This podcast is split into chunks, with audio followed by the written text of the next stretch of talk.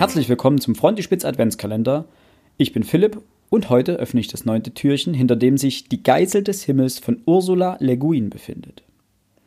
Die amerikanische Autorin Ursula Gröber-Le Guin, geboren am 21.10.1929, verstorben am 22.01.2008, gilt als eine der begnadetsten Erzählerinnen fantastischer Literatur. Besondere Bekanntheit erlangte sie durch ihre Science-Fiction-Romane, hier ist vor allem der sogenannte Heinisch-Zyklus zu erwähnen, und ihren Erdsee-Erzählungen, die dem Genre Fantasy zuzuordnen sind. Sie selbst schien allerdings kein großer Freund von Genrezuordnung gewesen zu sein.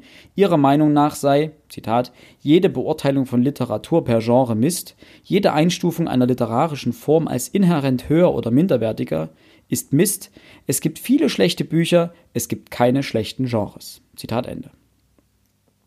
Ihre Romane zeichnen sich neben einer flüssigen Erzählstruktur, einer angenehm komplexen Sprache und einem fantasievollen Weltenbau durch ihre gesellschaftskritischen und teils philosophischen Einschläge aus.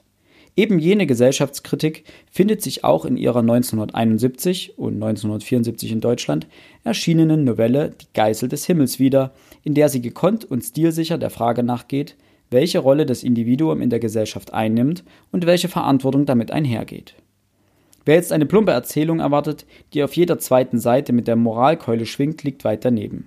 Zu Beginn der Handlung begibt sich der Protagonist George Orr im Rahmen seiner freiwilligen therapeutischen Behandlung, kurz FTB, als Alternative zur zwangsweisen therapeutischen Behandlung ZTB, eine Wahl zwischen Cholera und Pest also, in die Hände des Psychiaters und Traumforschers Dr. William Harbour. Für den Leser scheint es zunächst auch so, dass er diese Behandlung dringend nötig hätte.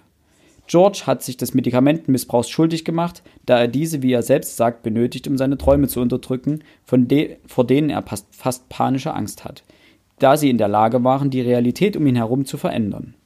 Das erste Mal fiel ihm dieses Phänomen auf, als er mit 17 Jahren davon träumte, dass seine Tante, die ihn zuvor mehrmals sexuell belästigt hatte, bei einem Autounfall ums Leben kam. Als er am Morgen darauf aufwachte, wusste er, dass sie vor einigen Wochen verstorben war und niemand sonst aus seiner Familie konnte sich daran erinnern, dass sie noch letzten Abend gemeinsam mit ihnen an einem Tisch gesessen hatte. Es stellte sich zwar heraus, dass sich nicht jeder von Ors Träumen wirksam war, dennoch nahm die Wahrscheinlichkeit zu, wenn George sich in einer Stresssituation befand. Durch diesen Druck, den die Angst in ihm erzeugte, versuchte George immer wieder und immer häufiger seine Träume zu unterdrücken. Zunächst auf legalem Wege, später dann auch mit Medikamenten, die er sich illegal beschaffte. Als er bei Dr. Haber ankommt, hat er mehrere Nächte nicht mehr richtig geschlafen. Er ist ein neurotisches Nervenbündel, das kurz davor ist, gänzlich in Panik zu verfallen. Mit Hilfe einer Art Traumverstärker versucht der Psychiater Haber, George zu behandeln und stellt schnell fest, dass er ihm diverse wirksame Träume suggerieren kann. Sein narzisstischer Charakter und der zunehmende Gottkomplex führen Haber dazu, George immer größere und umfangreichere Träume zu diktieren, um so eine Welt nach seinem Vorbild zu erschaffen. In keiner Weise handelt es sich bei Haber aber um einen bösartigen Superschurken, denn sein Ziel, die Welt zu einem besseren Ort zu machen, ist zwar her, aber von vornherein zum Scheitern verurteilt, denn er muss schnell feststellen, wie chaotisch und unkontrollierbar das menschliche Unterbewusstsein ist. Le Guin stellt hier die Grundlagen der Psychoanalyse auf ironische Weise in Frage, wobei gerade zu Beginn der Novelle die psychologischen Grundlagen sehr umfangreich erklärt werden. Spannend ist vor allem die Gegensätzlichkeit der beiden Charaktere George Orr und William Harbour und deren Entwicklung während der fortschreitenden Handlung. Le Guin beweist bei der Zeichnung der Protagonisten besondere Einfühlsamkeit, die sie auch bei der Beschreibung der Welten und Realitäten immer wieder eindrucksvoll zur Schau stellt. Den Leser erwartet eine Mischung aus Aldous Huxleys Schöne neue Welt, George Orwells 1984 und eine Prise von H.G. Wells Krieg der Welten. Häufige, unerwartete Wendungen verlangen auch dem Leser einiges an geistiger Investition ab, gerade wenn mehrere Realitäten aufeinanderprallen.